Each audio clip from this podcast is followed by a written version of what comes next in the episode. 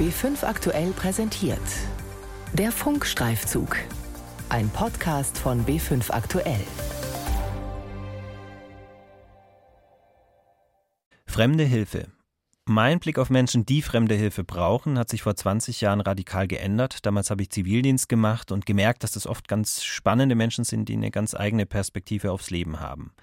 Ich bin Fabian Mader und wir lernen jetzt gleich Andreas Behrendt kennen, von Geburt an blind. Er hat auch seine psychischen Krisen, aber er ist gleichzeitig hochintelligent. Also er hat Abitur und muss seit einigen Jahren damit leben, dass er einen Berufsbetreuer an seiner Seite hat, der für ihn die wichtigen zentralen Dinge im Leben entscheidet. Und er ist furchtbar unzufrieden mit diesem Berufsbetreuer, hat aber keine Chance, ihn loszuwerden. Fremde Hilfe. Warum gesetzliche Betreuung oft zu Streit führt. Andreas Behren trifft sich gerne in der Friesischen Teestube, ein Lokal in München-Schwabing mit exklusiver Teeauswahl. Holztische, Kannen wie aus Omas Service, Polstersessel. Was ich sehr empfehlen kann, das ist ein japanischer Tee mit Pfirsichblüten.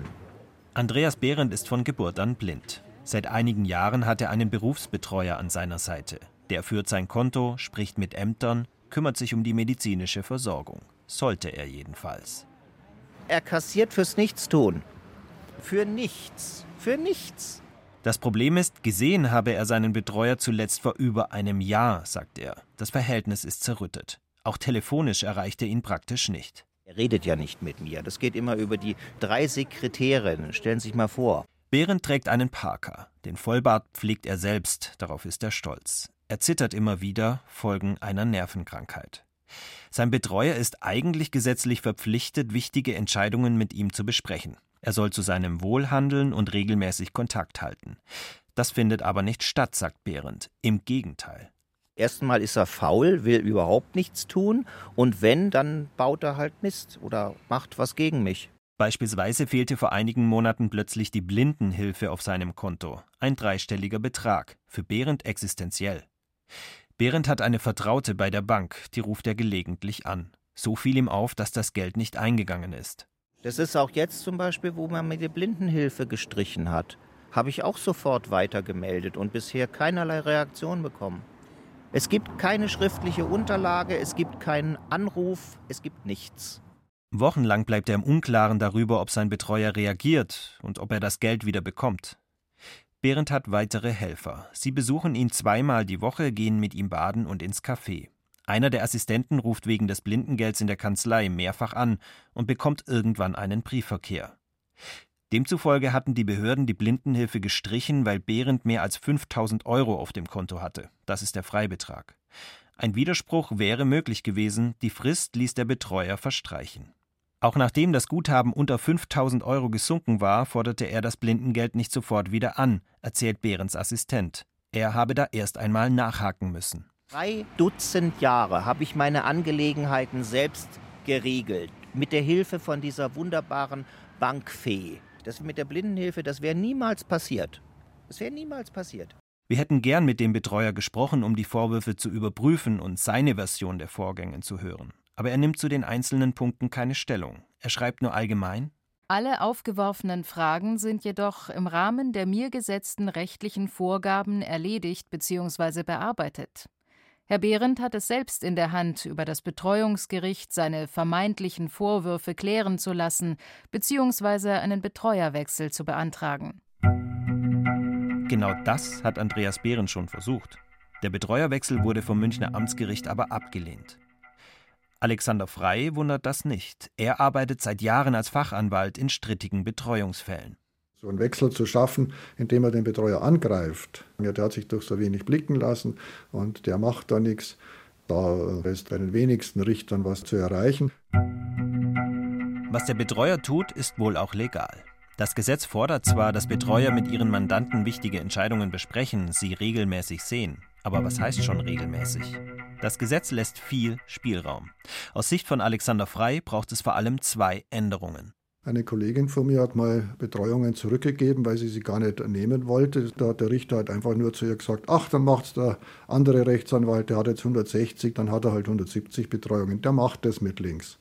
Wie soll ein Rechtsanwalt zum Wohl des Betreuten handeln? Wie soll er regelmäßig Kontakt halten? Das sind die Dinge, die im Gesetz stehen, wenn er so viele Betreuungen hat. Das Gesetz braucht eine Obergrenze, sagt Sozialrechtler Frei. Betreuer sollten nicht mehr als 40 Fälle haben dürfen. Und dann muss meines Erachtens eine klare Festlegung sein, wie oft man jemand auch regelmäßig treffen muss. Da muss es auch äh, klare Regeln geben. Zurück zu Andreas Behrendt. Ja, grüß Gott, Herr Marder, hier ist Behrendt. Während der Recherche immer wieder Anrufe von ihm, teilweise sehr lange Nachrichten auf der Mailbox. Vielleicht sein Versuch, sich Gehör zu verschaffen. Seinen Betreuer zu treffen, das findet praktisch nicht statt. Ja, bis dann. Tschüss. Er bekommt ja oft nicht einmal mitgeteilt, was sein Betreuer tut. Wir würden gerne wissen, wie viele Fälle der Münchner Anwalt aktuell betreut. Wir fragen also beim zuständigen Amtsgericht in München nach. Aber Überraschung. Dort heißt es, man wisse gar nicht, wie viele Fälle der Anwalt betreue. Das ist bemerkenswert, weil Richter ja entscheiden, wer welche neuen Betreuungsfälle übernimmt. Für Alexander Frei ein Unding. Aus seiner Sicht bräuchte es ein öffentliches Register, in dem steht, wer wie viele Menschen betreut. Man kann ja zwar immer nur sagen, ist mir wurscht, wie viele der hat, sind halt 170 statt 160, aber zumindest sieht man dann mal, wie viele haben die eigentlich. Das interessiert bis jetzt ja gar keinen. Man muss sagen, die Bundesregierung arbeitet derzeit an einer Reform des Betreuungsrechts. Und tatsächlich ist vorgesehen, dass die Behörden Richtern künftig zumindest mitteilen, wie viele Fälle ein Betreuer schon hat. Kein öffentliches Register, vielleicht ein erster Schritt. Aber für andere wichtige Punkte, die Frei sich wünschen würde, sieht es schlecht aus. Seit Monaten diskutieren Behindertenverbände, Vertreter von Berufsbetreuern, Behörden und andere über ein neues Betreuungsrecht. Nicht ganz freiwillig. Schon vor einigen Jahren ist Experten aufgefallen, dass die UN-Behindertenkonvention eigentlich mehr verlangt, als Betreuer in Deutschland bisher tun müssen. Die Mitgliedstaaten verpflichten sich, Menschen mit Behinderungen zu unterstützen, mit dem, was es eben braucht, damit sie ihre Rechts- und Handlungsfähigkeit behalten. Das Wort unterstützen ist hier wichtig. In Deutschland ersetzt die Entscheidung des Betreuers bislang in der Regel die Entscheidung des Betreuten. Dabei muss es eigentlich so sein, der Betreuer soll den Willen des Betreuten herausfinden und dann in diesem Sinne handeln. Dazu muss er ihn aber regelmäßig sehen und mit ihm sprechen, sagt der Sozialrechtler Alexander Frei. Aber nach derzeitigem Stand sind weder Kontaktpflicht noch Fallzahlbegrenzung Teil der Reform. Beides, diese wichtigen Punkte, sehe ich nach dem, was bisher diskutiert werden, nicht. Und von daher sehe ich schon wieder, dass diese ganze Reform, so wie es ausschaut, ein Flop wird. Für Alexander Frei hat das auch einen Grund. Das muss man klipp und klar sagen, dass Betreuung auch eine Geldsache ist. Das sind dann schon richtig äh, große Firmen in Wirklichkeit, wo sehr viel Geld verdient wird. Und das lassen sich die nicht nehmen und die Politik ist zu schwach, um die in ihre Grenzen zu weisen. Betreuer bekommen pro Jahr einen Pauschalbetrag. Bei Andreas Behrendt liegt dem Funkstreifzug eine Abrechnung des Betreuers vor. Für elf Monate berechnete der Anwalt 2336 Euro, also rund 200 Euro im Monat. Die Vergütung unterscheidet sich je nach Fall. Für Menschen, die im Heim wohnen, gibt es weniger. Zu Beginn der Betreuung gibt es mehr. Mit 50 bis 60 Fällen kann ein Betreuer leicht auf ein stabiles Einkommen von über 100.000 Euro kommen, sagt der in München geborene Psychiater Rolf-Dieter Hirsch. Er kümmert sich um Menschen, die mit Berufsbetreuern unzufrieden sind ganz grob ausgedrückt, sage ich immer wieder, dass ein guter Betreuer mit dem Fahrrad fährt und guckt und ein schlechter Betreuer, der fährt halt Porsche und schaut, dass er möglichst schnell Geld zusammenkriegt.